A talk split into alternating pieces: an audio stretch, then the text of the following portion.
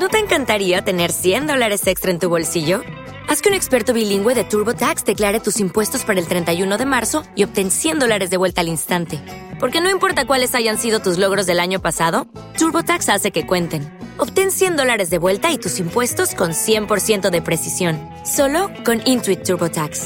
Debes declarar para el 31 de marzo. Crédito solo aplicable al costo de la presentación federal con TurboTax Full Service. Oferta sujeta a cambios o cancelación en cualquier momento. O'Reilly Auto Parts puede ayudarte a encontrar un taller mecánico cerca de ti. Para más información, llama a tu tienda O'Reilly Auto Parts o visita oreillyauto.com.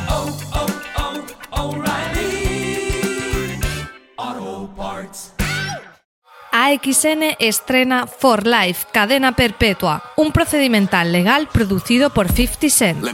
Aaron Wallace ha sido sentenciado injustamente a cadena perpetua. Mientras cumple su condena, Aaron se licencia como abogado para defender a otros reclusos y a la vez trabaja en su propio caso para conseguir demostrar que es inocente. For Life, cadena perpetua está inspirada en el caso real de Isaac Wright Jr., una historia inspiradora que nos cuenta cómo una persona puede marcar la diferencia cuando lucha por la verdad. Soy Aaron Wallace y me condenaron a la perpetua por algo que hice. ¡No! Al hacerme abogado, conseguiré volver con mi familia. Lucharé contra el sistema. Wallace ha sabido encontrar algunos vacíos legales. Haré lo que sea, y a costa de quien sea. Ese chico tenía una vida y se la habéis arrebatado. Da igual el poder que tengan. Todo lo hago para salir de aquí. El próximo jueves 27 de febrero a las 23 horas no te pierdas el estreno de For Life, cadena perpetua en AXN.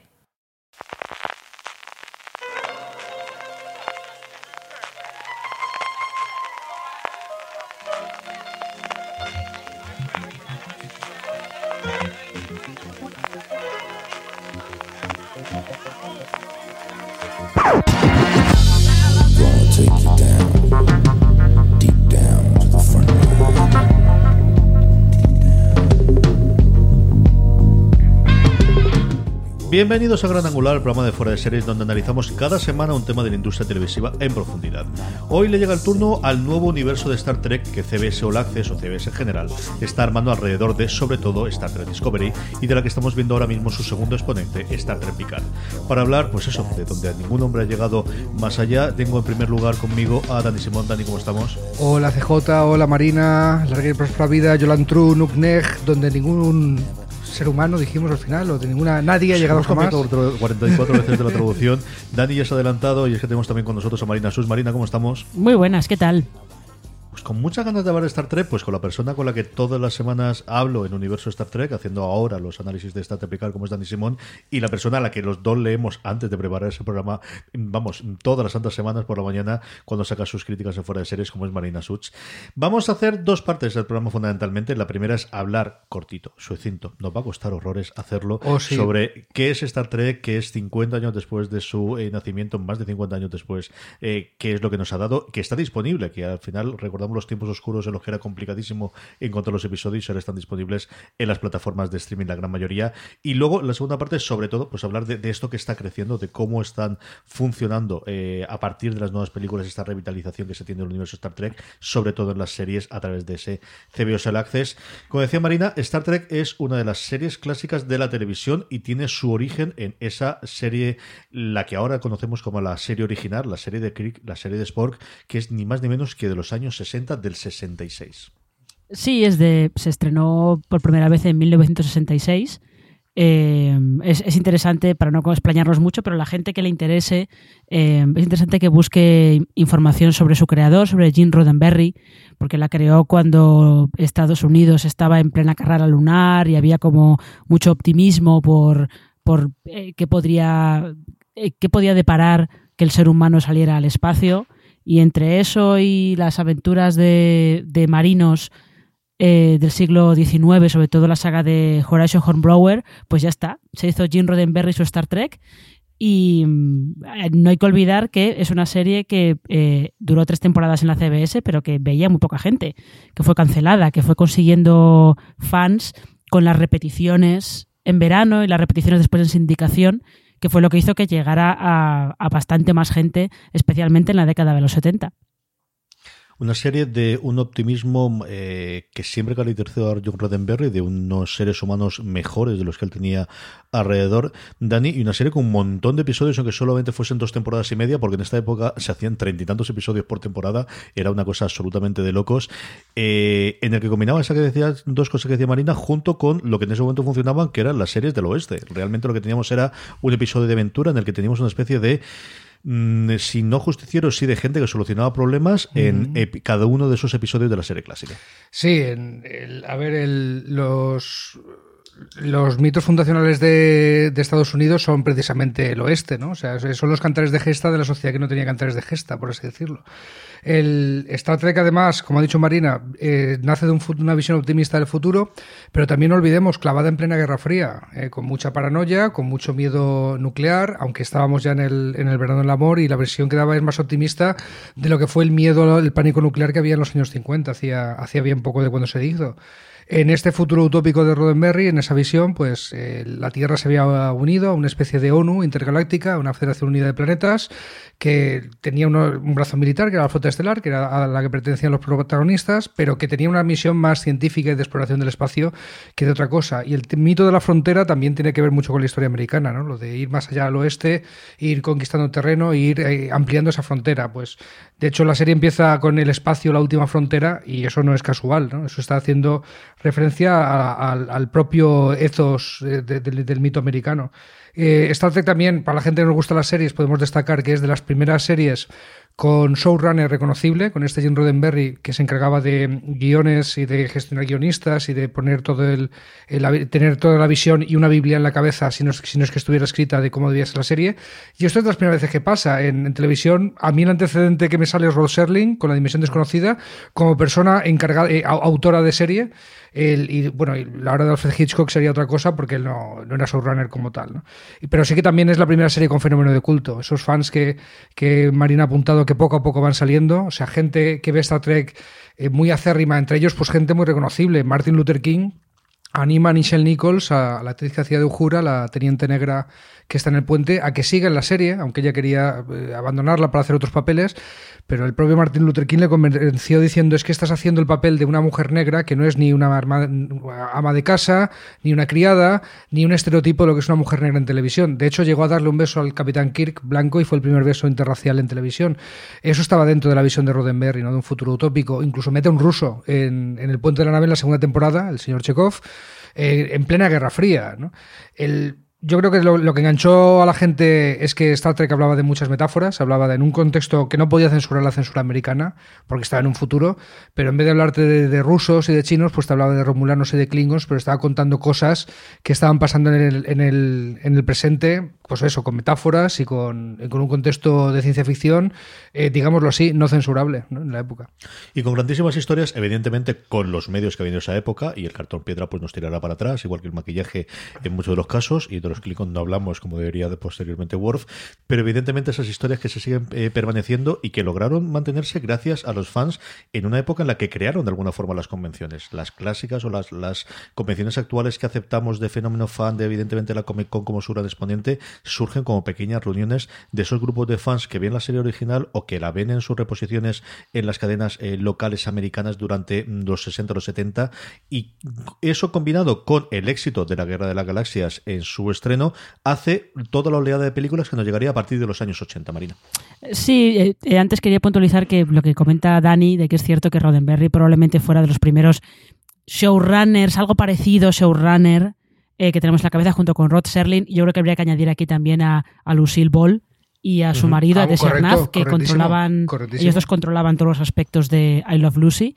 Pero sí, justo es, eh, es cierto lo que tú dices de que eh, después del éxito que tuvo la Guerra de las Galaxias en el 77, evidentemente pues Paramount quería aprovechar, se quería subir ese carro y en el 79 pues dijeron vamos a hacer una, una película de Star Trek. Eh, lo que pasa es que se la dieron a un señor que es Robert Wise, que había dirigido ciencia ficción muy, muy eh, sí, muy de toda la vida, muy tradicional, porque es el director de Ultimátum a la Tierra. Y la película de Star Trek de 79, que a mí me encanta, pero que mucha gente la encuentra lenta y como muy intelectual y como más durilla. a mí me parece maravillosa. Y, y, es justo es entre las convenciones de los fans y todas las películas que, fueron, que fue haciendo la tripulación original durante los 80, que llegaron a hacer, hicieron seis, ¿puede ser? Eh, hicieron seis y luego en la séptima dieron el relevo esa, esa, a, la nueva, a la nueva generación. Pues durante los 80 lo que hizo fue mantener Star Trek en el imaginario colectivo. No se podía ver por la tele, pero tenías películas en el cine, con lo cual, pues yo creo que luego cuando ya finalmente decidieron rescatar la, la marca para televisión, algo de terreno tenían ganado ya. Sí, de hecho la primera película antes iba a ser una serie, iba a ser Trek Fase 2, que la acabaron convirtiendo en una película, ¿no? El, precisamente por el éxito de Star Wars, o sea, la gente estaba pidiendo eso, pero sí, la gente se quedó un poco descolocada porque después de de la eh, ficción científica que era, que era Star Wars, ¿no? El serie B, eh, eh, Space Opera, ¿no? O sea, era una película de aventuras en el espacio. Star Trek era otra, era otra cosa. Star Trek siempre ha sido otra cosa, distinta a Star Wars. Yo defiendo siempre que son muy compatibles y se pueden disfrutar igualmente. Pero lo que en una era acción y aventuras, en la otra quería ser, pues, reflexión un poquito más sesuda, reflexiones sobre el presente, la humanidad, ¿no? siempre han querido ser cosas distintas y muy complementarias, pienso yo. Marina ha hablado antes de Lucille Ball y, es que de Silú, el estudio que, fundó con su marino de Siarnaz, eh, en el que realmente se lleva sobre todo la parte de las finanzas, pero la directora creativa de alguna forma era eh, Lucille Ball, fue la, precursora de Star Trek, fue la que realmente le dio la financiación a Roddenberry, la que puso eh, adelante la serie original. No tuvo tanto suerte una serie que además salió después posteriormente del canon, pero que siempre hay que reivindicarla y hay que reconocerla, con alienígenas dentro de la Enterprise, es la única de la que tenemos, que es la serie animada, Marina. Ya, y eh, es, curioso porque además es una serie que se hizo tirando de los guiones que se habían escrito para, la serie original y que no se llegaron a producir nunca. Pues porque eh, la serie se canceló antes de que se pudieran hacer o porque se habían descartado eh, por lo que fuera. Entonces es, es bastante curioso verla ahora y es verdad que, claro, al ser animada, pues se pueden permitir el lujo de tener ciertas cosas que, que la serie original no, simplemente porque costaba mucho dinero. Es, es como eh, la historia de cómo, cómo inventan el teletransporte en Star Trek y lo inventan para ahorrarse los planos de las miniaturas de la nave aterrizando en un planeta que costaba mucho dinero. Entonces era mucho, era mucho mejor eh, desintegrar fotográficamente a los actores y e integrarlos fotográficamente en otro plano. Teletransporte, ya está. Sí, y, los romulanos tienen el mismo maquillaje que los vulcanos para ahorrar, sencillamente, sí. Es que, en fin, al final la, necesidad crea virtud. Estas cosas siempre funcionan.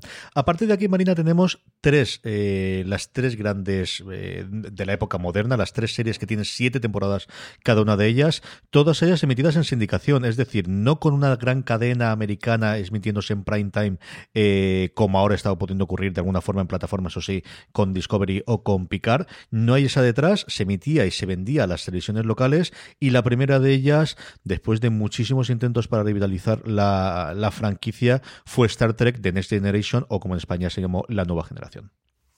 Ya, y además yo, eh, los fans que no lo hayan visto, eh, buscad un, un documental que se llama Em, que ellos son de Bridge. Exactamente. Caos en el puente. Caos en el puente, muchas gracias. Porque es que siempre lo recomendamos CJ y yo, dilo, dilo, dilo, porque es brutal. Claro, es que es, que es un documental muy interesante sobre eh, todos los problemas que hubo para poner en pie la nueva generación. Problemas de, eh, de presupuesto, problemas de, de que Roddenberry estaba empezando a quedarse un poquito desconectado de cómo funcionaba la ficción a finales de los 80 y estaba como muy era evidentemente todo el mundo le tenía mucha mucha admiración y mucho respeto pero se estaba quedando un poquito atrasado eh, las dudas que generó contratar a Patrick Stewart para ser para ser Picard como los fans se pusieron en contra de la serie pero eh, desde el principio la odiaban antes de haber visto un solo un solo segundo la odiaban a muerte.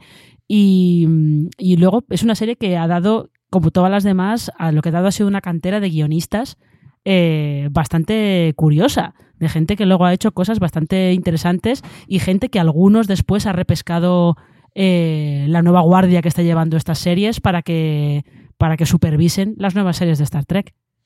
La nueva generación es nuestra Star Trek, Dani. Es al final la que nosotros, si no crecimos viendo la con sí que es la que veníamos imágenes, la que nos contaba en las revistas que podíamos conseguir de Inglaterra, la que intentamos ver en VHS, a partir de la cual, antes de que llegase Espacio Profundo 9, que ahora hablaremos, la que de alguna mm. forma creó ese, esa parte del imagen colectivo de nuestra generación. Sí, la que convierte Star Trek en el fenómeno, en el fenómeno que es hoy en día. O sea, con, eh, partiendo de la base de fans que ganó la la serie original con la sindicación, pero el fenómeno Star Trek, que a finales de los 80, a principios de los 90, es con el éxito de las siete temporadas de la nueva generación, sobre todo de las últimas, porque las dos primeras eran un caos tremendo, como dice el título del documental que recomendó Marina y tú y yo siempre reivindicamos, ¿no? Porque nos ha, es un documental de 2015, ya vi, 2016, no me acuerdo, pero que había los trekkies de toda la vida, los que llevamos desde los 90 con esto, nos ha dado datos que desconocíamos totalmente sobre esa producción caótica de...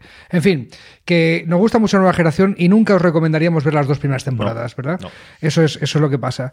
Sí, es la serie que, aquí en España se pudo ver en parte, solo en, eh, en parte en las autonómicas, Podríamos contar un, podcast solo de batallitas de lo que fue el doblaje de las últimas temporadas y conseguirlo y qué tuvo que hacer para Monte España cuando salió el DVD, porque fue una, aventura para, para tenerlo.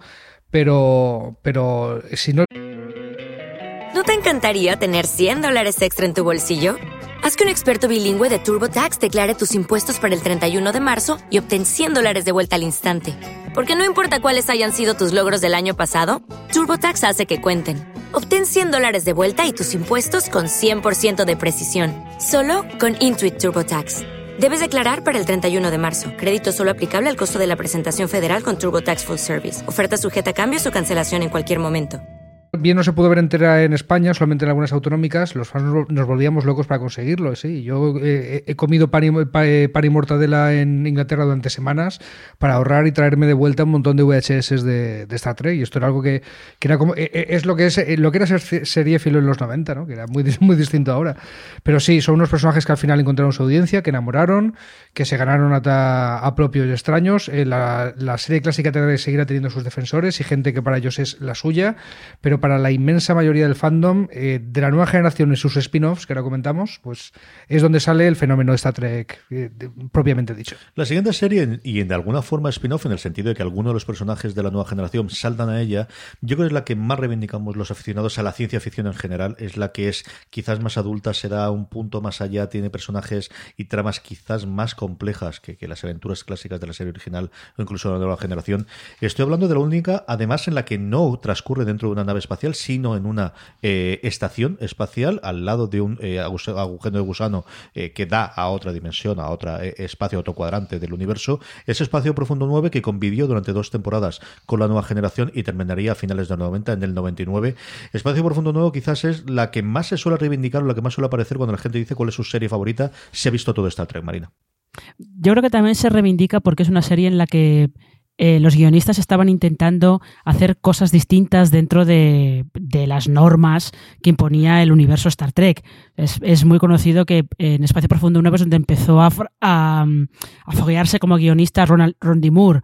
Y eh, Moore cuenta que él siempre estaba muy frustrado porque en Espacio Profundo 9 querían probar algunas historias un poco más oscuras, que las acabaron metiéndolas, pero les costaba algunas historias un poco más oscuras, moralmente un poco más grises.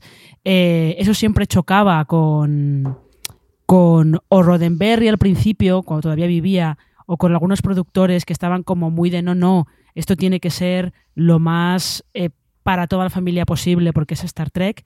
Y eh, Ron, D. Moore siempre dice que eh, cuando él creó Battlestar Galactica lo que pretendía era justo hacer todo lo que no había podido hacer en Espacio Profundo 9. O sea que eh, como hay, hay muchas cosas de, estas series que luego van pasando a, a, series que hemos visto más adelante y series que están consideradas ahora como de las grandes series de los últimos 20, 25 años.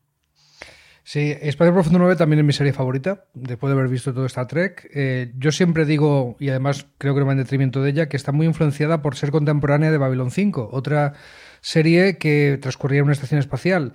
de la cual pues eh, hay felices contaminaciones entre las dos, vamos a decir. ¿no?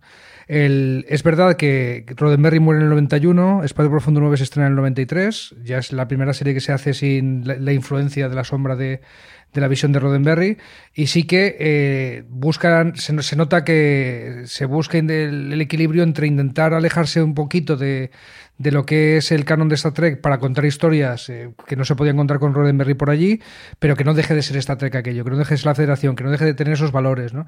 El conflicto principal es, oh Dios mío, viene gente que no es de la federación y, va a destruir nuestros valores, y ahí puede haber una metáfora de, los valores americanos, si, si, lo quieres ver así, y, también lo estamos viendo en las últimas series. Esta federación no es la misma, está perdiendo sus valores y tiene que venir el héroe, sea Michael Burham o sea Picard, a recordar a la federación lo que es. ¿no? pero, pero no, deja, no deja de tener la esencia de, lo que de esos valores de optimismo de vamos a llevarnos todos bien vamos a explorar la galaxia vamos a, cantar cumbaya en, en la hoguera del campamento ¿no? Espacio Profundo 9 además Creo que por influencia de Babylon 5 es la primera serie que empieza a dejar de ser totalmente episódica. Hasta este momento todos los capítulos los puedes ver sueltos, son caso de la semana o, dilema de la semana o monstruo de la semana, de, según toque. Y en Espacio Profundo 9 empieza a haber arco. Igual que... Eh, en, en, en 5 también había capítulos sueltos y otros que empezaban a dejar pistas de un arco principal. De hecho, los últimos 10 o 12 capítulos de Espacio Profundo 9 sí que son continuará total, sí que es una película de 12 horas seguidas. Conviviría con Espacio Profundo 9 durante varias temporadas. Eh, Espacio Profundo 9 duraría desde el 93 al 99 y conforme termina la nueva generación el 94 se desea pues seguir alimentando la máquina y por otro lado tener una serie que siga teniendo a una nave espacial en su centro. Y lo que surge es Star Trek Voyager, una eh, serie en la que vamos a tener un viaje de vuelta por algo que ocurre en el primer episodio, la nave protagonista, con la primera capitana mujer que tendríamos dentro del universo de Star Trek, eh, se aleja muchísimo de la Tierra, se va a los 84 años luz, creo recordar que era, Dani siempre lo dice al principio de los, cuando hablamos de ella en el universo de Star Trek, a un porrón de lejos, vamos, mm. eh, y tiene que volver en un territorio de lo cual lo único que sabíamos fundamentalmente son los Borg, que era una raza que había aparecido previamente en la nueva generación. Es la última gran serie en cuanto al número de temporadas y quizás es la última que siempre en consideración, aunque tiene sobre en las últimas temporadas grandes episodios, pero es quizás la que queda de las tres entre la nueva generación Espacio Profundo 9 y Voyager, la que menos se suele comentar y menos se suele alabar Marina de, de las tres de esa época de los 80 a los 90. Sí, pero porque creo que también eh, lo que le pasa es que es una serie que está también como a medias entre eh, las aventuras espaciales como más eh, ligeras, entre comillas, de la nueva generación y, plantear algunos temas un poco más serios, ¿no? Eh, al final yo creo que los fans de Voyager lo que terminan destacando mucho es el, la evolución de 7 de 9, que es este personaje que es una, una Borg a la que rescatan y que eh, va recuperando poco a poco su individualidad y eh, va entrando en contacto con, su parte más humana, que ya sabéis que es un personaje que ahora vamos a volver a ver, o ya hemos vuelto a ver en, Star Trek Picard. Y mm, yo creo que le pasa un poco eso, que Voyager se quedó un poquito como en medio, en cuanto a tono y el tipo de eso se contaban, se quedó un poquito en medio de, de lo que había hecho la nueva generación y lo que estaba haciendo Espacio Profundo 9. Y por eso igual nunca, o sea, los, los fans no la tienen en tanta estima como, como a las otras dos. Yo no recomendaría ver Voyager entera y, me, y, me, gusta, pero tiene unos capítulos sublimes. Sí que hay algunos capítulos en los que se dan el clavo tiene el atractivo ese de, los capítulos de los Borg, no todos son igual de buenos, pero un capítulo con Borg siempre son atractivos, no se abusaba de ellos, intentaba que fueran con cuentagotas. Es la, es la Odisea versión Star Trek, es el, cuento del, regreso a casa ¿no? de, los héroes. Tiene ese, añadido de la primera mujer capitana que es protagonista de, una serie.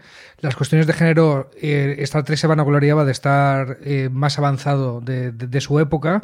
Tardó hasta el año 95 de los 60 y pico en tener una mujer protagonista. De hecho, en el primer piloto de, la serie original, Roddenberry pues, ponía a su mujer, a Mayel Barrett, de, número 2 de la nave, ¿no? del Capitán Pike.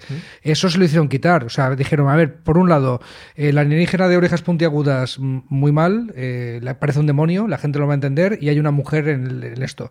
¿Cómo están las cosas que le costó menos pelear el alienígena con pinta de demonio, la América puritana de los 60, que no una mujer en, eh, de segunda de a bordo? ¿no? Las cosas fueron cambiando.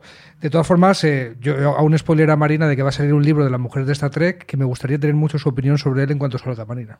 Lo último que tenemos, lo último que tenemos en el repaso ya metido en los 2000 y de alguna forma el que fue el punto y seguido y no sabemos qué pasaba con la franquicia fue Enterprise. A todas luces hubo un experimento fallido. Yo recuerdo ver la primera temporada y ver algún episodio, sobre todo el quinto, que me gustó mucho, que tardó yo creo que menos en, en empezar a coger forma de lo que tardó en su momento la nueva generación. Pero ya estábamos en los 2000, ya estamos en la tierra de los sopranos, ya estamos en el inicio incipiente de las, de las grandes series y sobre todo de los grandes dramas y mucho menos temporada de la que esperaban y durante un tiempo fue la última aportación que tuvimos más allá de las películas de la nueva generación en el universo de Star Trek, Marina.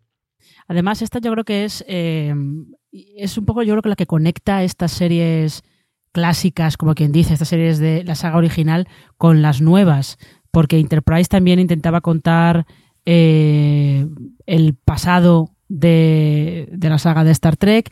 Yo creo que intentaban hacer como algo un poco más eh, pues eso, más en sintonía con lo que tú dices, con que eran los años 2000 y la gente estaba ya acostumbrada a otro tipo de, otro tipo de historias. Y me da la sensación de que tampoco terminó, nunca terminó de encontrar ni el tono, ni el, ni el camino. Y yo creo que también simplemente que había fatiga de, Star Trek. Porque también, eh, ¿cuándo, fue, cuando se, se hizo la última película con la tripulación de la nueva generación? ¿Os acordáis? ¿Cuándo fue, ¿De cuándo es Insurrección? Eh, yo creo que es, pos es, posterior al final sí. de Enterprise. Yo creo que sí. Yo creo que, además, yo creo que esta la vimos juntos en el cine, Dani. Sí, ser? sí, hay una foto por ahí. Eh, ni, Sí, ni, innoble, ni, innoble, digamos ni innoble. confirmamos ni desmentimos que hay una foto en el periódico de CJ y yo vestidos, ¿vale? no la busquéis.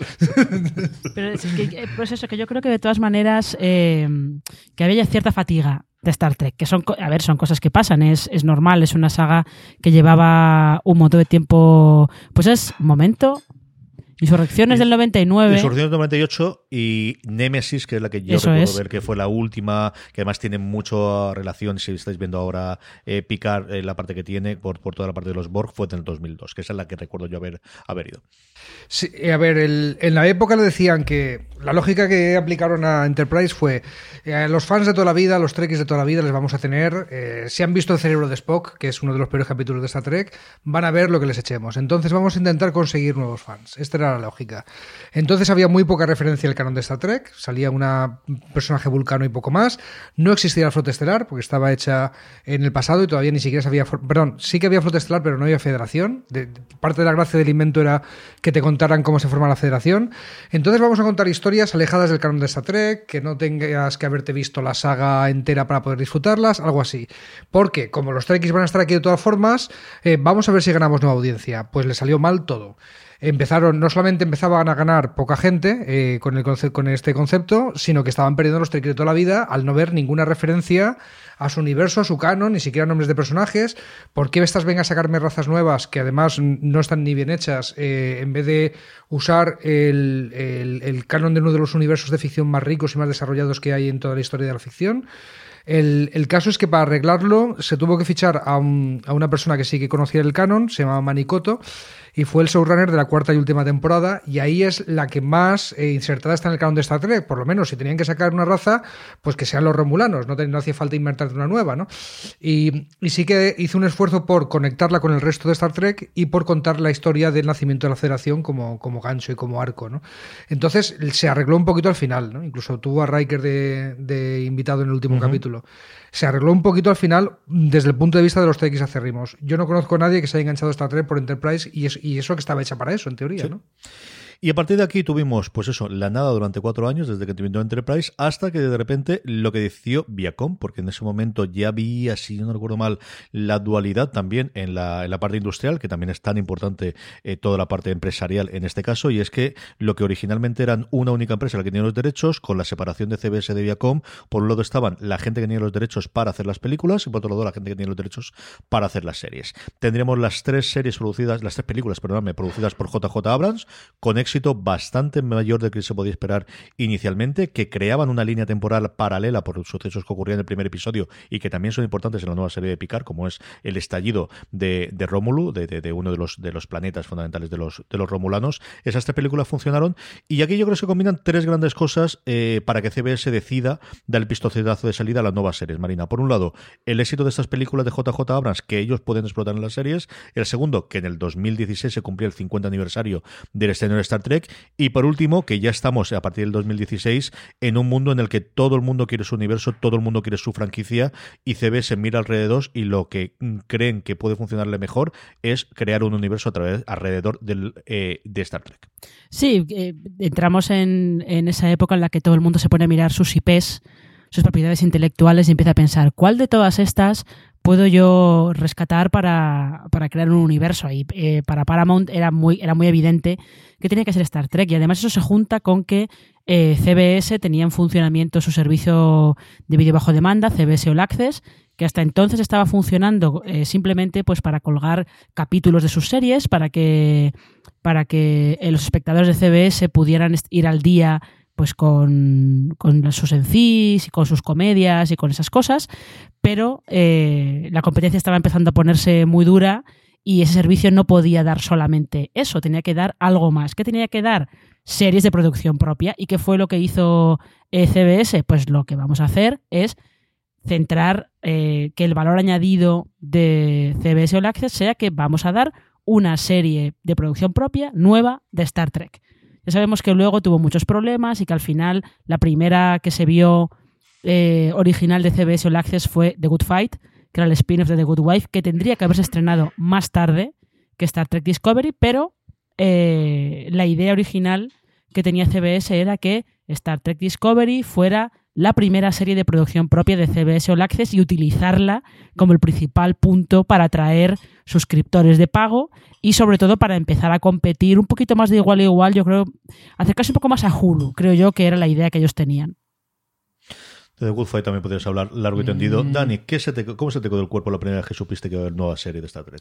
Pues yo, yo creo que me enteré por ti, creo. O sea, me dijiste, oye, tenemos que hacer un podcast de Star Trek porque viene una nueva serie. ¿Qué qué? ¿Que quieres hacer un, un conmigo un qué? ¿Por qué? Creo que fue algo así. El, muchísima alegría. A ver, solamente cuando en la época de las películas de Abrams, ir por la calle y encontrarte un gran anuncio, una columna, un movie por la calle eh, eh, con propaganda de Star Trek, esta es la nueva película, esta es lo que. ¿Vale? Esto es eh, porque estamos acostumbrados a que los estrenos de las películas de Star Trek fueran algo muy oscuro. ¿No te encantaría tener 100 dólares extra en tu bolsillo? Haz que un experto bilingüe de TurboTax declare tus impuestos para el 31 de marzo y obtén 100 dólares de vuelta al instante. Porque no importa cuáles hayan sido tus logros del año pasado, TurboTax hace que cuenten. Obtén 100 dólares de vuelta y tus impuestos con 100% de precisión, solo con Intuit TurboTax. Debes declarar para el 31 de marzo. Crédito solo aplicable al costo de la presentación federal con TurboTax Full Service. Oferta sujeta a cambios o cancelación en cualquier momento. Hola, buenos días, mi pana. Buenos días, bienvenido a Sherwin Williams. ¡Ey! ¿Qué onda, compadre? ¿Qué onda? Ya tengo lista la pintura que ordenaste en el ProPlus app. Con más de 6.000 representantes en nuestras tiendas listos para atenderte en tu idioma y beneficios para contratistas que encontrarás en aliadopro.com. En Sherwin Williams somos el aliado del PRO. La cartelera, nos enteramos tres o cuatro, si aguantaban más de una semana en cartel te podías dar con un canto en los dientes, ¿vale? Y de repente, lanzado como el gran estreno, el gran blockbuster del verano, algo que ponía Star Trek en el título, a mí ya, ya me daba alegría. Y cuando vio televisión, pues, pues te puedes imaginar, tras, tras tantos años de sequía, ¿no? O sea, tras, tras tanto, eh, ya, ya fue bastante alegría, otra, otro episodio antes de eso, lo de que todas las series estuvieran en Netflix. O sea, yo, la broma que hacía contigo de llevamos un aparato en el bolsillo capaz de reproducir todas las series de Star Trek. ¿Quién nos lo hubiera dicho hace 10 años? O sea, no haríamos vida normal. Si estaríamos en la universidad, nos hubiéramos perdido el curso por, por, estar viendo Star Trek, ¿no? Porque entonces nos costaba muchísimo. Pero, pero allí estábamos. los tiempos adelantan, que es una barbaridad, ¿no? Y podíamos contar muchas batallitas de viejo Trek. Pero todo es para daros un poco de contexto para que, para que puedas entender mi respuesta a tu pregunta. O sea, una gran alegría porque había sido muchos años de sequía y muchos años de, pelear solamente para poder disfrutar de una serie, que hoy es algo relativamente sencillo y entonces eh, suponía viajes al extranjero incluso. Cuando se pudo comprar en DVD temporada a temporada costaba sobre los 100 euros cada una de ellas de hace 10 años fácilmente, que se esperaba mm, eh, a que estuviese en la oferta del 3x2 en el corte inglés, ya me pareció el avance. Ni os digo cuando a partir de mi suscripción de Netflix podía ver todos los episodios como quisiera. En fin, que no podemos tener cosas bonitas. Marina, aquí lo que tuvimos el primer estreno, como que todas tú, es Discovery. Discovery tiene dos temporadas clarísimamente diferenciadas en cuanto al tono, en cuanto a los showrunners. Ha tenido un montón de temas de producción, varios despidos y varias marchas arriba arriba para abajo. Empezó con unos creadores con mucho pedigrí para los, la gente de Star Trek, eh, que fueron despedidos antes siquiera del arco inicial. Y al final lo que tenemos, yo creo que son dos temporadas distintas. Una segunda en la que empezaron a encontrar el, el punto, incorporando, eso sí, personajes de hasta cierto punto de la serie clásica, como era Pike, al que habíamos visto en uno, dos episodios, dependiendo cómo tomemos el piloto original de, Star Trek eh, fallido, y que nos deja de cara una tercera temporada que veremos dentro de unos meses. Yo creo que por fin ya saben lo que quiere hacer de la serie en el futuro, después de haber pagado muchos peajes, de haber, pues eso, cambiado de manos cuatro o cinco veces en su propia creación. Sí, yo creo que sobre, se nota mucho, eh, como dices, se nota bastante la diferencia entre la primera y la segunda, porque en la primera es la que puso en pie Brian Fuller, que había sido guionista de eh, Voyager, puede ser, si yo no recuerdo mal, Mm.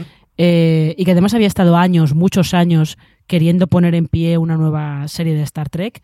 Eh, le pasó pues lo que le pasa a Fuller últimamente en todas sus series, que al final por, por desavenencias creativas se acaba yendo o se va antes de que, de que empiece la primera temporada, de que empiece la producción de la primera temporada, o se va antes de que empiece la producción de la segunda, pero siempre se acaba yendo. Y mm, en el caso de Discovery, eh, la primera temporada estaba todo el mapa de tramas, él lo había dejado creado. Lo que pasa es que eh, quien se pone al mando un poco por encima de todo, de todo ese universo, es Alex Kurtzman, que había estado involucrado eh, también en las películas de, de JJ Abrams, que había colaborado con JJ en, en algunas de sus series, si no recuerdo mal, había sido productor de Fringe. Y no recuerdo si había sido también guionista en Alias, eso tengo que, tengo que comprobarlo. Pero eh, Kurtzman se queda un poco como de supervisándolo todo. Y mm, la primera temporada de Discovery yo creo que va de menos a más. Porque eh, sí que parece que no van a tocar el canon de Star Trek, aunque pasan muchos años antes, pero luego se meten de lleno en cosas que sí que había tocado Star Trek original, como el, el Imperio Terrano. Y luego en la segunda temporada, pues ya van a contar otra cosa más de eh, ciencia ficción muy, muy pura y dura. Y sí que encuentran un poco más el tono de vamos a dar aventuras, aunque toquemos temas un poco más serios de vez en cuando, pero vamos a daros aventuras muy espectaculares. Sobre todo visualmente es una serie que se nota que, bebe mucho de las películas de Abrams y que quiere ofrecer al espectador algo eh, más, algo más simplemente, ¿no? En plan de, estéis acostumbrados a la Star Trek que tenía poco presupuesto de la sindicación, pues os vamos a dar una en la que nos vamos a gastar dinero de verdad para que eh, esté a la altura de, que, de lo que vosotros esperáis de ella. Dani, tú y yo hemos analizado episodio a episodio en Universo Star Trek, ahora eh, Star Trek Discovery, y siempre hemos hablado de que quizás cuando miras las dos primeras temporadas de las series clásicas, oye, Discovery no tiene absolutamente nada que envidiarle, ¿no? La segunda temporada, la trama horizontal queda, queda un poquito trasconejada, y episodios de la primera que no acaban de funcionar, pero cuando uno lo compara con la primera temporada de la nueva generación, o la primera temporada de, de, de Voyager, o incluso de, de, de alguna de las de, de, de, de Enterprise, oye, tampoco tendrían tantísimo que, que envidiarle, ¿no? Podemos discutir si Discovery es la mejor serie de Star Trek, pero lo que no se puede discutir es que las primeras temporadas de Discovery son las mejores primeras temporadas de cualquier serie de Star Trek. Yo en eso estoy de acuerdo. Creo que aprendió algunas lecciones de Enterprise y otras no. Eh, quería ofrecer algo dentro del universo Trek, pero que trajera nuevos fans, y eso sí que lo ha conseguido. Como no, al, contrario de lo que ocurrió con, con Enterprise, ¿no? Sí que equilibra muy bien el tema de eh, te saco a Pike, eh, las primeras críticas que le llovían es, es que el primer capitán, Lorca, no es un capitán de Star Trek, que parece un villano, no es el típico el personaje luminoso, optimista, con los valores del frente y luego Y luego, ¿qué claro. pasa con Lorca? Eh, ahí está la cosa. Zas, tomad haters en vuestra puñetera cara, que no estaba enclavado en el universo de Star Trek un personaje como Lorca, porque es del universo espejo, y que hay más del universo de Star Trek que el universo espejo. Muy bien, muy bien, muy bien resuelto. Lo que no aprendieron de Enterprise fue los problemas de la retrocontinuidad estás haciendo una serie ambientada antes de Kirk y Spock, antes de la serie de los años 60 que se supone que era del siglo XXIII. ¿no? Entonces, claro, todo ese dinero que decía Marina, toda esa tecnología nueva a la hora de producir series que, se podía, pues chocaba con cosas que parecían tecnológicamente menos avanzadas que la serie de y Spock, lógicamente, ¿no? Tenía que pasar. Pero no solamente era una cuestión estética, ¿no? También había pues problemas de, canon. Y la gente quería ser, la gente productora de Discovery quería ser muy respetuosa con el canon. Entonces se dispararon en el pie varias veces intentando encajar en la, con retrocontinuidad cosas que se supone que habían pasado en el universo de Star Trek antes de series que ya conocíamos y eso les generaba problemas. Tantos problemas que si eso era lo único en lo que Discovery podía patinar, lo han resuelto, mm, aquí va un pequeño spoiler, eh, ir trasladando la acción al futuro en lo que va a ser la tercera temporada. Entonces ya no estarán atados por la retrocontinuidad, ya podrán ofrecer historias nuevas, un poco en una tradición que han ido construyendo ellos y ellos, ¿no? Pero, pero ya sin esos problemas de es que esto no encaja con tal historia de la nueva generación que entonces desmiento lo que acaba de pasar aquí. Y una cosa muy buena que de Discovery, que no me resisto a, comentar, es que por fin se han normalizado los personajes LGTB dentro del universo de Star Trek. Eh, porque era una asignatura pendiente. ¿eh? Las series de los 90, siendo una serie tan avanzada para algunas cosas, las cuestiones raciales, las cuestiones de género, eh, la normalización de personajes LGTB se le reivindicaba en los 90. Se, ya sé que en los 90 los personajes LGTB no estaban normalizados en el resto de televisión, pero precisamente los activistas LGTB sí que esperaban de Star Trek que hubiera dado el primer paso. Lo dio, dio primeros pasos muy tímidos, ¿no? apenas capítulos como Rejoined o, o, o alguno que podíamos comentar, pero, pero nunca se lanzó. Y aquí sí que han sido portada de The Advocate, de la revista del movimiento LGTB por excelencia en Estados Unidos, dos personajes de Star Trek. Así que te da idea de hasta dónde han llegado. Entre temporada y temporada de Discovery, y yo creo que con vocación de ser una cantera de, sitios para hacer, no en vano, por ejemplo, Michael Sabón escribió uno de los, de los primeros short treks, que es de lo que estoy hablando, estas piezas eh, pequeñitas, individuales, que pensábamos que tenían poca importancia y que luego vimos que especialmente la segunda temporada de, Discovery la tuvo. su segunda tanda no lo hemos podido ver, porque la primera está en Netflix en España, me refiero, la, otra, al ser de CBS All Access y tener eh, picar eh, la distribución internacional Amazon, ahí están perdida en, en el universo de los internetes para poder verla. Como os decía, Michael Chabon escribió el primero y luego fue el showrunner de la primera temporada de Picard. En la segunda tanta, la música de cada episodio le ha compuesto una persona diferente con eh, el tutelaje de alguna forma del eh, compositor oficial de, Discovery. Y son piezas pues que no estaban habituadas, que de algún eh, modo, Marina, sí nos recuerdan a esas webseries que se hacían en los, los finales de los 90 o en los 2000 de acompañamiento de las series, pero oye, con los niveles de producción que te esperamos a día de hoy de cualquier cosa audiovisual, especialmente en CBO Access. Sí que recuerdan un poquito a los webisodios. ¿Os acordáis de aquellos webisodios que se hacían entre temporadas? me, estoy, acordando de los que se hicieron eh, antes de que empezara la tercera temporada de Battlestar Galáctica para porque la espera entre la segunda y la tercera fue larguísima, se hizo unos webisodios sobre el nuevo planeta en el que estaba toda la tripulación y tal. Eh, pero como dices, son, en realidad se han utilizado más como como campo de pruebas, como serie de antología de historias dentro del universo Star Trek. Y es verdad que algunos, sobre todo en la segunda temporada de Discovery, algunos han sido luego importantes para, la trama de la serie. Pero yo creo que sobre todo funcionan como eso, como campo de pruebas, como para experimentar un poquito. Eh, le dan un poco de cancha pues, a personajes como Pike y Número Uno, que en la segunda temporada de Discovery pues, tuvieron mucho tirón entre el público, pues les dan un short trek para que la gente eh, nos pueda ver un poquito más.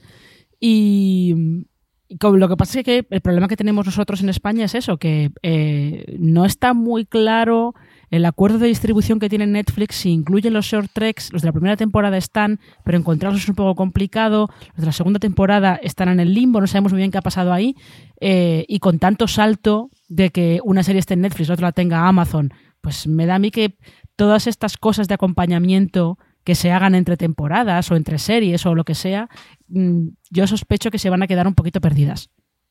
Algo similar también, Dani, ocurre con los shows de acompañamiento. Tuvimos After Trek en Discovery, que está disponible, disponible también en Netflix. Y esta, que además me apetecía verlo porque lo, lo, dirige y lo presenta Will Wheaton, el acompañamiento de Picard, que vamos a hablar ahora dentro de nada sobre ella, de Ready Room, que está en cambio por las como la distribución internacional eh, va por otros derroteros, esta sí está disponible gratuitamente en la web oficial de Star Trek. Entra uno y al día después de ver un episodio, de hecho al mismo día mm. de emisión del episodio, nosotros lo comentamos siempre en Universo Star Trek, está disponible esa media horita que tiene de after show eh, de acompañamiento oficial que se llama The Ready Room. Sí, y además eh, con ese añadido de que lo hace Will Wilson, como, como dices tú, que mucha gente lo conocerá por ser el secundario de Vivan Theory, pero recordar que, el personaje de Sheldon le gustaba a Will Wilson al principio porque hacía de, Wesley Crusher, del niño prodigio eh, del personaje, eh, este niño súper listo de la nueva generación, ¿no? Entonces, eh, y además Will Wilson se ha convertido en uno de los nuestros en los últimos tiempos, ¿no? Mm. Una persona pues muy cercana al fandom, uno, de los, pues, uno de los nuestros, ¿no? Entonces tenía mucho sentido que lo, que lo hiciera él. Pero yo, mientras esté al alcance de una plataforma, no voy a tener problema. Todavía me puedo permitir pagar Netflix y pagar Amazon Prime Video, que es como se puede ver en España picar, ¿no? Y si el, programa de After Show me lo ponen en la web gratuita, estupendo. Creo que, creo que no se entendería seguir una serie hoy en día si no estuviera disponible en una de estas plataformas. De hecho, las, las series que recomendéis en fuera de series y me cuesta ver es las que no están en HBO, Amazon o, Netflix, ¿no? Las, otras me está costando mucho verlas ahora. Y no no es el caso de Star Gracias al cielo. El último gran estreno, el que comentamos todas las semanas Dani, Marina y yo, sea en la web o sea en formato podcast, es Picard, una serie, pues si era improbable Discovery, más improbable todavía, es convencer a quizás el mejor actor que ha tenido, al menos en cuanto a pedigrí original y después demostrándolo Star Trek en toda su historia, a ser Patrick Stewart, a que retome un personaje que abandonó 20 años, en una historia que vuelve a relacionar al Borg después de haberle pasado absolutamente todo, y el decir, ya no quiero saber nada más, ya me ha pasado absolutamente todo en la serie, me ha pasado en las películas, pues lo convencieron, Marina, y cuando estamos grabando esto hemos tenido hasta ahora cinco episodios de un Star Trek que desde luego no es el Star Trek de nuestros padres, sí es una serie de ciencia ficción mucho más centrada, más, más moderna, ¿no? más del finales de los, de los años 2020 y sobre todo es una serie muy centrada en su protagonista y los efectos que tiene una gran derrota, ¿no? Yo creo que vemos ese Picard que en la serie de noventa y tantos años, un igual que tiene setenta y tantos, que intentando quitarse una losa que tiene en la mente y, una serie tremendamente analítica y que lo que hace, que yo creo que hace muy bien, es eh, se sacude muy rápido cualquier atisbo de nostalgia, de esta serie solamente la hemos hecho para los que visteis la nueva generación y echáis de menos, echáis muchos de menos a, Picard. Lo que han hecho ha sido, eh, sí, decirte es verdad, de tenemos a Picard, de que hacer algún que otro guiño a la nueva generación y a las series, a las series clásicas, vamos a decir, de, de Star Trek, pero enseguida se va a contar su historia y lo que yo creo que hacen muy bien es que eh, en Star Trek Picard es muy importante eh, el paso del tiempo y más que el paso del tiempo podemos hacer un juego de palabras de lo que pesa el paso del tiempo, sobre todo a Picard, lo que le pesan las decisiones que ha tomado en el pasado, eh, la culpa que siente y eso es algo que no creo no creo que se pudiera ver de una manera tan sencilla en, las series de los 90. Y ahí también influye seguramente eh, pues la manera en la que se ha enfocado Discovery, influye también que, que Michael Chabon eh, es un novelista que ha tratado ha tratado bastante también esos temas en, en, sus libros. Y será curioso ver, porque esta serie está ya renovada por una segunda temporada, será curioso ver eh, por dónde va en esa segunda temporada en la que Chabón no está. Y no está porque se haya peleado con nadie, no está porque tiene que supervisar la adaptación a serie de las, eh, las maravillosas aventuras o las increíbles aventuras de Cavalier y Clay, con lo cual, pues bueno, oye, que sea que todos los abandonos sean por eso. Sí, su gran novela, ganadora del premio Pulitzer y que además logró, bueno, pues eh, al final es de, los protagonistas son dos guionistas, con, más contenido después, pero vamos, de guionistas de cómic judíos en los años 40, 50 en Estados Unidos y es de alguna forma una de esas obras que, que, que hizo avanzar hacia adelante el cómic como aceptado por la, por la gran cultura o la cultura elevada. Dani, hablamos toda la puñetera semana de Picar, ¿qué podemos decir, no? Si antes te decía, ¿qué, qué te pareció cuando te una serie, cuando te dijeron, y va a haber otra serie más y la va a utilizar Stewart y va a volver a retomar Picar, ¿qué dijiste? Más hay que añadir a lo que habéis dicho. Era una serie muy improbable, no creíamos que fuera a suceder, pero Chabón hizo magia. Ya para mí también era improbable. Chabón, uno de los pocos novelistas de las que tengo toda su bibliografía, que, lo admiro mucho, que de repente se metiera en Star Trek, no les había relacionado yo una cosa con la otra y, mira por dónde. Fue la persona que convenció a, Patrick Stewart y se, alejará mucho del canon. Está explorando nuevos derroteros. Esta vez sí en un futuro que nadie ha escrito. Nadie puede decir que, que se choca con la continuidad existente. Haters gonna hate. Los, los eh, haters van a soltar biles por la boca, pero nadie puede negar que sí es una serie encuadrada en el universo de Star Trek. Y a mí me parece muy interesante que la derrota, el gran conflicto, haya sucedido ya cuando ha empezado la serie. Y este, encontramos al protagonista ahí, pues encontrando de nuevo su camino y nosotros caminando con él. Y, yo insisto, claro que no es la federación, claro que no tienen los valores de... Es que en eso reside el conflicto de la serie. En una persona que sí que cree en lo que era la federación, intentando que vuelva a serlo, de alguna forma. Yo creo que a partir del quinto episodio y luego en la escena inicial ha habido bastante disparidad por lo que he dicho yo de, opiniones. A mí me ha gustado muchísimo y sé que hay gente a la que no le ha gustado absolutamente nada y que ese ha sido punto de ruptura de, de esto. No es lo, que había ido la Star Trek que yo conocía, jamás hubiese tenido la escena del ojo inicial del quinto episodio. Esto es lo que hemos podido ver hasta ahora, Marina, pero tenemos mucho, mucho más en desarrollo porque, como os decía, esto no es Star Trek la serie que toca, sino el universo de Star Trek. Tenemos un montón de cosas que hay que diferenciar entre lo que está confirmado, lo que está confirmado pero sin eh, fecha de estreno y lo que son rumores más o menos creíbles y luego eh, directamente cosas que desearíamos ver o que nos gustaría ver mucho. Lo que está confirmado, confirmadísimo, es una serie de animación llamada Star, eh, llamada Star Trek Lower Decks, creada por uno de los guionistas Ricky Morty, uno que además eh, se dio a conocer en su momento por llevar un tweet que luego, una cuenta de Twitter que luego convirtió en libro sobre una ficticia octava temporada de Star Trek La Nueva Generación. Se llama Lower Decks, como, como os decía, y se va a estrenar en este 2020. Y además es esta serie de animación eh, esta serie de animación no tiene todavía cadena en España, que yo recuerde. No se ha anunciado ningún acuerdo por su distribución, pero sí, esta es la de las series nuevas, es la, eh, la que está confirmadísima, que se va a ver ya este año, y esta está escrita en piedra.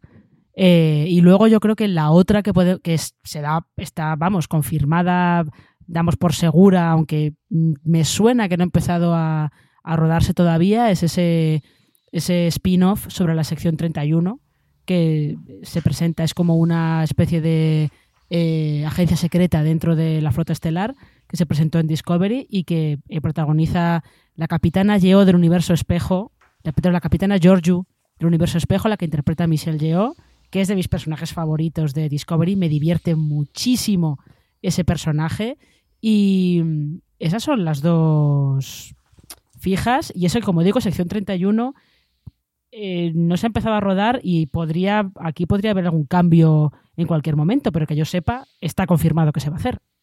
En lo último que hemos visto nosotros, que fue la presentación de Picard, eh, y hablaron con los productores, especialmente con Krugman, él dijo que estaban viendo los guiones de, de, sección 31, que es como llamaba constantemente, no sé, sabemos si luego tendrá otro título distinto, pero se quedaba.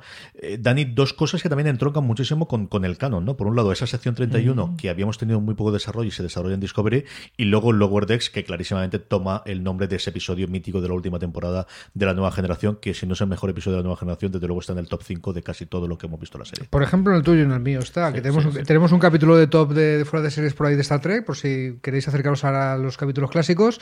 Y, y Lower Decks está muy arriba. Lower Decks era un capítulo en el que los protagonistas, en vez de ser el capitán de la nave y los grandes oficiales, los que vemos siempre, eran los curritos de la nave, los de los, los, los que estaban en las cubiertas bajas, ¿no? De ahí el título en un momento dado el capitán y todos se meten en la sala de reuniones que estábamos acostumbrados a que la cámara les siga y nosotros espectadores pues podemos ver qué está pasando en esa sala, pero en este capítulo no, en este capítulo te quedas con los curritos del puente que están ahí cierran la puerta y dejan ¿De qué hablarán? No sé qué, tal, ¿no? Eh, y me ascenderán a teniente, no sé qué, cosas que, no era lo que estábamos acostumbrados a ver, ¿no? ese, una nave de Star Trek para que funcione necesita muchísimo personal, en la Enterprise de la nueva generación creo que había mil personas a bordo y y siempre sabíamos lo que le pasaba a los mismos siete.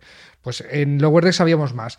Y es el enfoque de la serie de animación que viene ahora, ¿no? Es una serie eh, en la que vamos a ver eh, curritos de una nave, de una de las naves menos importantes de la flota estelar, es la, la premisa, a ver qué le pasa. ¿Cómo consiguen que sea atractiva la historia de, mira, de toda la flota estelar, la nave más, más zarrapastrosa de todas? Y sin embargo tenemos ganas de verla, pues porque Lower Decks era un capítulo que ese concepto funcionaba. También eh, hay que decir que no hará falta saber nada del canon de Star Trek para disfrutarla. De hecho, no hace falta saber nada de Star Trek para disfrutar Discovery, ni Picard, ni va a hacer falta para Lower Decks, y estoy seguro de que tampoco para sección 31, aunque te han introducido los personajes en Discovery.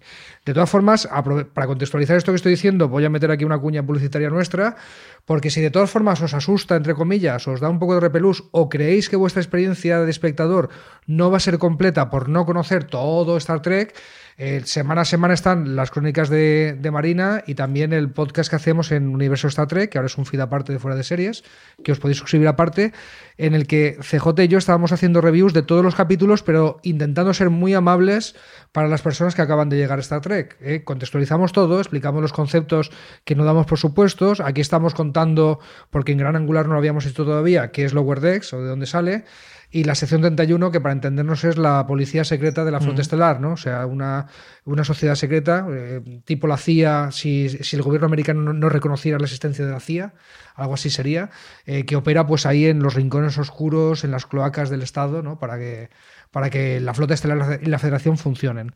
Debo decir, no sé vosotros, que sección 31 es la que menos me atrae en, eh, principio, no por el personaje de Filipa Georgiou, que, desde luego eh, lo presentaron muy bien y es atractivo, es la Filipa Georgiou del universo espejo. Bien, le dado el beneficio de la duda a toda la serie de Star Trek para que sea mi Star Trek, para que me cuente cosas de la federación, de los valores, del futuro optimista, de lo que yo entiendo, de lo que me tiene que dar una serie de Star Trek para gustarme. Esta es la que más fastidiado, la que más eh, difícil lo tiene a priori para darme eso, ¿vale? Porque precisamente va a explorar los rincones más oscuros con una protagonista que viene del universo espejo, donde recordemos son todos malos. El universo espejo es una realidad alternativa, donde la federación son todos malos muy malos, en vez de buenos muy buenos. No, son alternativos, tienen un imperio terrano y son, la tienen formas distintas. Consideran las cosas de una forma diferente. Sí, diversidad y todo lo que tú quieras, pero claro, mi, mi, hay que aceptar a cada uno como viene. Mi Star Trek es la de la federación, mmm, kumbaya, hippie, mm, explorador, vamos a llevarnos todo bien y a ser buenos. Yo, la, la, sección 31 eh, no sé por qué, como que la imagen que tengo de esa serie es una cosa tipo misión imposible. Hmm, que les den, les den misiones que nadie más puede hacer, solamente ellos, y que porque ellos se atreven a, ir un poquito más allá.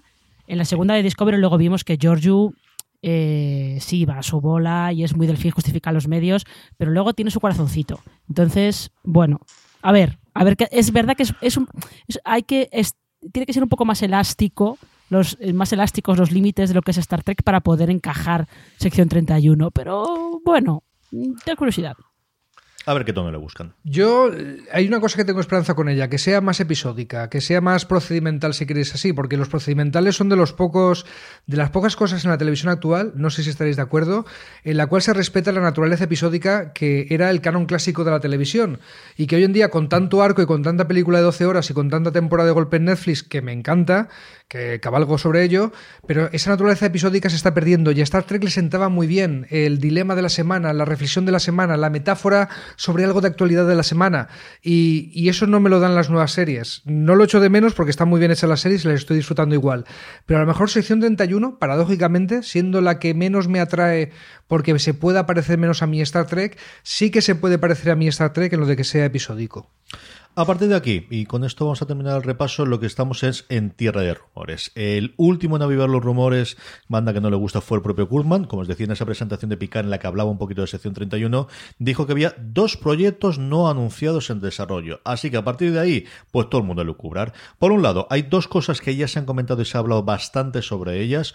Una es la Academia de la, de la Flota Estelar, Starfleet Academy, una serie para adolescentes, creada con el equipo detrás de, con Schwartz, con el equipo de detrás de Gossip Girl y de, y de Runaways detrás de ellas, que aunque no está confirmada, yo todo lo que he leído la da totalmente por, por, eh, por segura. Otra, ahora además con, con esta unión entre CBS y Viacom, sería un rumor sobre una serie animada, en este caso para críos, no hablamos de Lower Decks, sino una cosa más eh, para críos, para Nickelodeon. Y luego empieza a haber rumores cogiendo personajes. Una, después del papelón que tuvo la segunda temporada Pike, hacer una serie con la Enterprise clásica eh, capitaneada por Pike. Otra, que hubo rumores, y yo creo que se han callado bastantes, sobre eh, coger a, Khan, al que hemos visto en las películas, en la serie original y recientemente en las, series, en la película de JJ, y a partir de Nonian Khan poder hacer otra serie. Y yo creo que va a empezar a llover las eh, peticiones, empezando por este que os habla, después de haber visto a 7 de 9 en Picard, que le hagan un spin-off a 7 de 9, que ha sido espectacular el episodio como hemos visto de ella por ahora en Picard, Marina.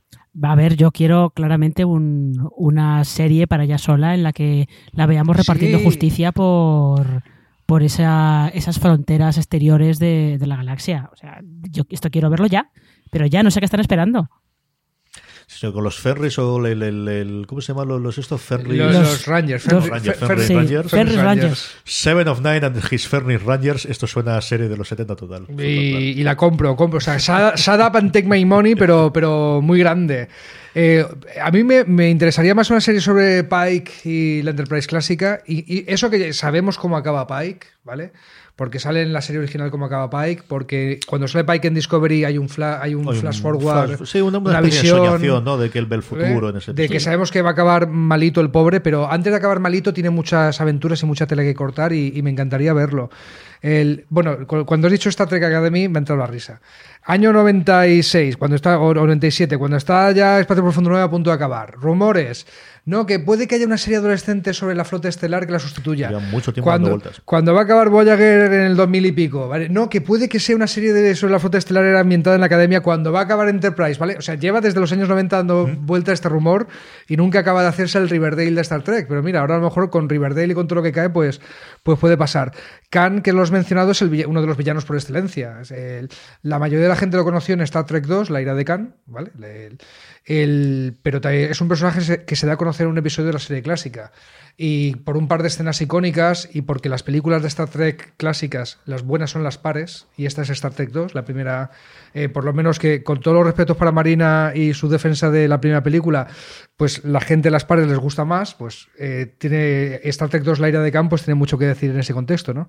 Y esto, yo no sé vosotros, en la academia, Khan, eh, Pike, yo creo que esto solo podría mejorar si Tarantino dirigiera una película de Star Trek. Fíjate qué locura acabo de decir. Esa es otra de las cosas que llevan 20 años dando vueltas. ¿eh? Ah, Pero aparte, eh, dando vueltas sobre todo con esta cosa que lleva diciendo Tarantino también varios años de que solamente va a hacer 10 películas y que eh, especialmente creo que después de Érase una vez en Hollywood estaba diciendo que sí, sí, que tenía un guion para una película de Star Trek. Yo eso, eso me pasa como me pasaba con la película de Deadwood, que es como de hasta que no vea el tráiler y los pósters de esa película, no me lo creo. Yo Yo al me- final lo tuvimos, ¿eh, Marina? I want to Pero believe, pero, pero yo, yo quiero, yo quiero creer en Star Trek de Tarantino, por favor. O sea, es como lo de Chabon, es dos mitos míos que en principio no se relacionan, que de repente se encuentran. Yo eh, pago lo que sea por verlo. Desde luego estaremos para verlo porque CBS ha puesto toda la carne en el asador. De hecho, esta misma semana se anunciaba que All Access eh, parece que va a ser mucho más de lo que era hasta ahora, que van a meter mucho dinero y muchísimo contenido de todas las, las plataformas de Viacom y desde luego una de sus puntas de lanza es el universo Star Trek, que en Estados Unidos se ve todo junto y que en el resto del mundo, pues eso, según quién va comprando las licencias. Pero el caso es que los vemos, las vemos y las comentamos. Eh, Marina Such, un beso muy fuerte y hasta el próximo programa. Hasta el próximo programa, un placer. A Marina la podéis leer escribiendo muchísimo de Star Trek en fuera de series.com y mm, todos sus análisis episodio a episodio todos los viernes por la mañana de la nueva serie, en este caso de Star Trek Picard. Don Andy Simón, un verdadero placer como siempre hablar de Star Trek contigo. Muchas gracias, TJ. Marina, siempre es un placer encontrarnos. Ocurre pocas veces, tiene que ocurrir más, pero, pero encantado. Y que te tengo mucha envidia por haber ido al Ministerio del Tiempo, que lo sepas. En fin, ya, ya, ya te contaré, fuera de antena ya te contaré algunos secretitos de- del edificio ese que, bueno, me parecía, me voló la cabeza. Fantasía. Me voló la cabeza. Si, si no habéis visto las stories, de verdad que, que iros a, la cuenta de Instagram de Fuera de Series y buscar, porque además están guardadas todas las stories, porque Marina hizo de maestra de ceremonias visitando todo el set del Ministerio del Tiempo, que fue sencillamente espectacular. Eh, Dani y Simón, igual que este que os habla, hacemos todos los viernes por la tarde, intentamos colgar por la noche el análisis en audio, en podcast, en Fonoto Podcast, de todos los episodios eh, de la serie que en este momento está en en este caso eh, Star Trek Picard. Gracias por escucharnos, gracias por estar ahí y como suelo decir solamente el universo Star Trek, hasta el próximo programa, recordad, engage.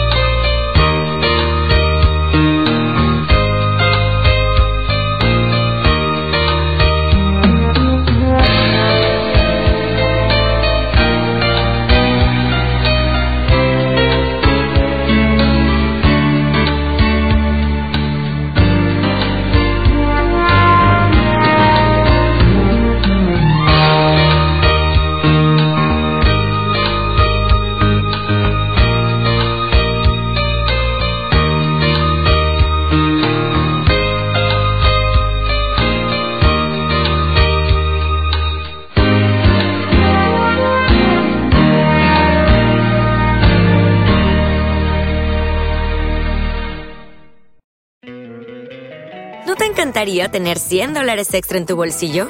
Haz que un experto bilingüe de TurboTax declare tus impuestos para el 31 de marzo y obtén 100 dólares de vuelta al instante. Porque no importa cuáles hayan sido tus logros del año pasado, TurboTax hace que cuenten. Obtén 100 dólares de vuelta y tus impuestos con 100% de precisión, solo con Intuit TurboTax. Debes declarar para el 31 de marzo. Crédito solo aplicable al costo de la presentación federal con TurboTax Full Service. Oferta sujeta a cambios o cancelación en cualquier momento. ¿Necesitas ayuda? En O'Reilly Auto Parts te ayudamos. ¿Necesitas algún consejo? Te aconsejamos. Nuestros profesionales en autopartes están siempre disponibles para ayudarte a encontrar lo que necesites. Excelente servicio al cliente es solo una de las ventajas que ofrece O'Reilly Auto Parts. Los profesionales en autopartes. Oh, oh, oh, O'Reilly Auto Parts.